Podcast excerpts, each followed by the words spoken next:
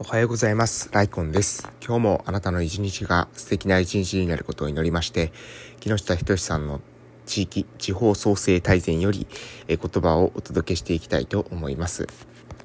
はい、えー、噛みましたね。地域って言いましたね。地方創生大全をね。はい。えー、申し訳ございません。まだですね、えー、朝起きてですね、えー、目が完全に覚めているわけではございませんで、えー、まあ、あの、考えながらですね、配信しているところで、えー、ございますので、言葉がですね、怪しいところ多分にあるかと思いますけれども、ご容赦いただけますと幸いで、えー、ございます。声が出ないですね。えー、本日、2022年の4月の12日火曜日でございます。はい。えー、火曜日です。で、4月のですね、えー、11日、昨日の近況報告からまず始めたいと思いますけれども、えー、昨日もですね、え朝はですね、4時からですね、私の1日はスタートしました。で、まあ4時からですね、朝のルーティン、モーニングルーティンですね。まあモーニングルーティンといってもですね、鬼仕事なわけでございますけれども、えー、鬼の仕事をですね、え7時までに済ませまして、で、7時からですね、挨拶運動、がありました。で、挨拶運動が終わった後ですね、えー、その後は、えー、超、えー、これはなんだ、えー、家内会ですね。家内会の方に、えー、出席し、えー、その後ですね、えー、様々な、なんか今度、えー、講演かな？講演に関する、えー、意見の提案っていうのが求められていますので、ただそのどういう意図なのかがちょっと不明だったのでですね、えー、どういう意図なのかっていうのをちょっとお話を聞いたと。で、その後に、えー、っと、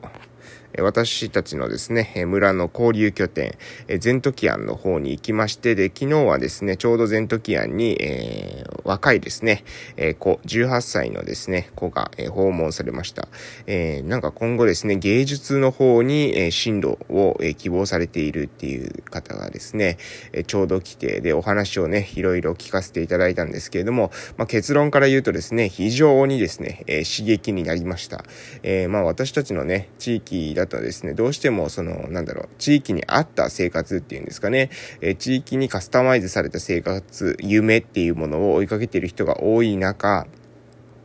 まあ、あの、その18歳の若者がですね、えー、芸術っていうものに対して、えー、自分の人生というのを、えー、まあ、そこに、え向けて、え活動している。そこに向けて今頑張っているっていうことを聞いてですね、非常にね、なんか、あの、あ、刺激になるなというふうに思いましたし、私もね、まあ、こういった、え夢を、え思っていた。うん、まあ、私はその言語聴覚士っていう夢を持って、それを実際、え達成することはできたんですけれども、それに、えーなんですかね、その頃のあの思いみたいなものをですね、その子を通してね、話を聞いて、え非常に思ったところでございます。私もちょうどですね、大学はですね、まあ、あの高校ね、の受験した時にはですね、私は、えー、最初広島のね、えー、学校を受けたんですけれどもね、そちらの学校はですね、受からなかったんですよね。えー、で、第二志望だった、えところ、熊本のね、学校に行ったわけなんですけれども、まあ、結論としてはですね、その第二志望の学校に行ったけれども、まあ、それのおかげでですね、今の、その、なんだろうか、あの、活動っていうものは広がっているっていう部分はありますね。実際に、えその、そこでの大学の先生との、まあ、つながりもありまして、今ですね、えその分身ロボット、織姫を使ったですね、オンライン観光ツアーなど、え取り組んでいるところがあるので、まあ、決してですね、そ、その、なんだろう、まあ、第一志望にですね、えー、行くっていうことだけがですね、全てではないのかなとも思っています。そこで、まあ、行った先でね、何をするかっていうか、その頑張り続けられるかどうかの方がですね、まあ、はるかに、その重要なんだっていうことをですね、私はですね、日々、えー、感じているところでございますけれども、でもその時その時一生懸命頑張ったという経験はですね、えー、まあ、あの、非常にその後も財産になってますし、まあ、結果はどうであれですね。まあ、とにかく自分ができることを、えー、ベストを尽くすと、えー、ですね、最善を尽くしてですね、あとはもう、あの、天命を待つっていうことですね。えー、そういう、え言葉がありますよね。えー、私が好きなですね、黒子のバスケっていうですね、えー、アニメがありますけれども、漫画ですかね、がありますけれども、その中で緑間っていうですね、キャラクターが出てきて、このキャラクターがスリーポイントシュートをですね、ガスガス決めるキャラクターなんですけれども、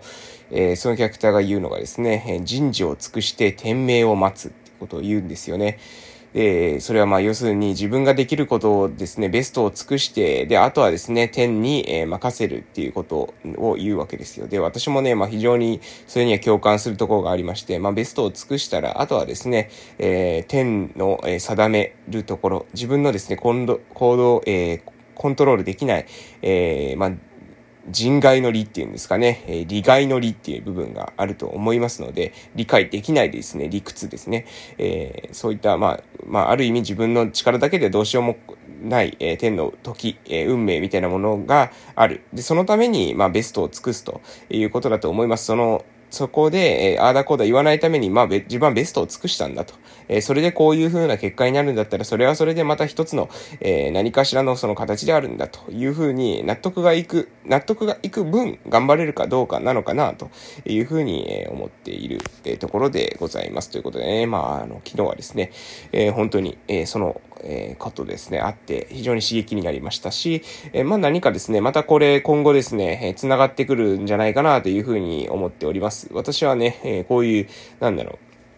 なんていうかな、こういう運命的なですね、力をこう強く感じる、えー、タイミングっていうのがあるわけですけれども、まあ、やはりですね、その、えー、芸術に関する、えー、ところで、え今後人生考えているということで、どこかでね、まあ、コラボレーションできる機会がなんかあるんじゃないかなっていうふうな気がしてならない、えそういった、え時間を過ごしたというわけでございました。はい。えー、でですね、まあ、ゼントキアンの方でしまして、で、その後ですね、午後になりましたら、今度は、えー、その、今後ですね、えー、月末にちょうど私の大学の先生も、えー、来、えー、来島されると、来村されるということで来られるというわけなんですけれども、その時に、えー、ちょうどですね、織姫ロボットを使った、えー、その、社会参加の形、そして、プラスでですね、人工音声、の人工音声というか音声処理技術ですかね、を使用して、その不明瞭な声を明瞭な声に変換するみたいな、そういった研究があるみたいなんですけども、その研究をですね、合わせてしてですね、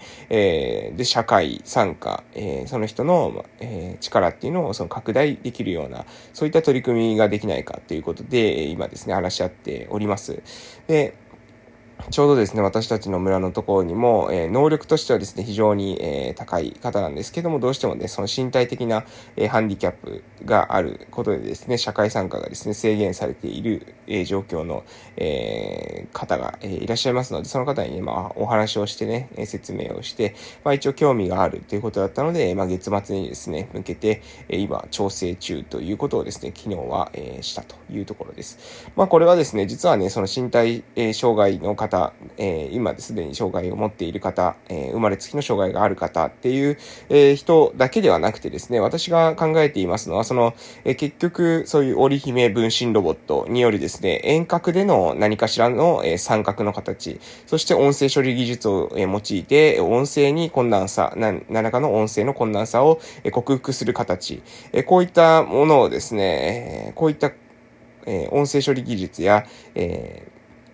えリモートのか、リモートでの社会参加の形っていうものが確立されていくことによってですね、私たちの村のその地域共生の事業に、え何か寄与する部分があるんじゃないかなと思うわけです。でどうしても私も、え過去から言ってますけれども、私たちの地域ですね、え広いんですね。人口の割に、え管理しないといけないエリアが広い。えそして、えこれからですね、少子高齢化とともにですね、え何かしらの障害を抱える方が増えてくるってことはもうすでに予測済みなわけです。えその時にも、え私たちの地域の活力っていうものを低下させないためには、テクノロジーの導入が不可欠であるってことも、これもですね、過去から何度もですね、繰り返し述べたところです。えなので、そのテクノロジー、どういった使い方ができるのかも含めてですね、そして、えみんなのテクノロジーアレルギーっていうのを取っていくことも含めて、え、まあ、社会教育っていうか、みんながですね、ああ、それはそういうことなのか、えー、イメージがですね、湧くように、えロボットを使りた使ったり、音声処理技術を使ったりってことをですね、地域の中で、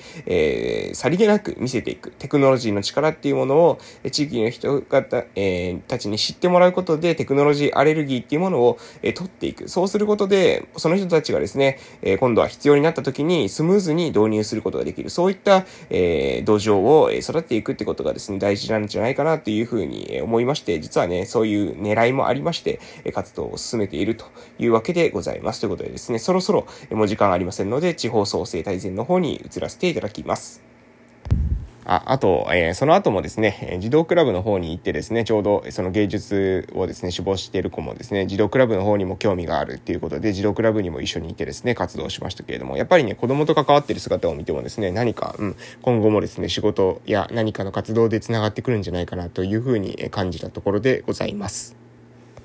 はい。それでは本日の内容を活かせていただきたいと思います。えー、地域活性化は現場が最先端です。最先端を歩む先進的な地域は、自らが情報発信し、関心のある人々に適切な情報を提供していけば良いわけです。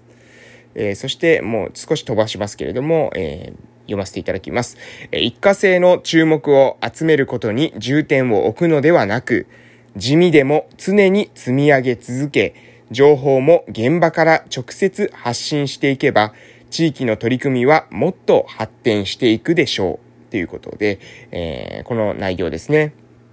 え、もう一度読みますけれども、最先端を歩む先進的な地域は自らが情報を発信し、関心のある人々に適切な情報をしていけばよ。情報を提供していけばよい。一過性の注目を集めることに重点を置くのではなく、地味でも常に積み上げ続け、情報も現場から直接発信していけば、地域の取り組みはもっと発展していくという内容ですね。私がまあ特にかん、えー、意識しているのは、この一過性の注目を集めることに重点を置くのではなく、地味でも常に積み上げ続けるっていうことですね。うん。まあ私はですね、これは継続は力なりっていう言葉だと思うんですよ。まあもちろんですね、何も何にもならないことを継続しても仕方がないわけなんですけれども、価値があること、価値が提供できるってことを正しい形で積み上げていく。そうすることによってですね、確実に実力っていうものがついてきて、えー、それがですね、認められる日が来るんじゃないかなというふうに思っているわけでございます。ということでですね、えー、お時間ですので短いですけれども今日はこの辺で終わらせていただきます。それでは、いってらっしゃい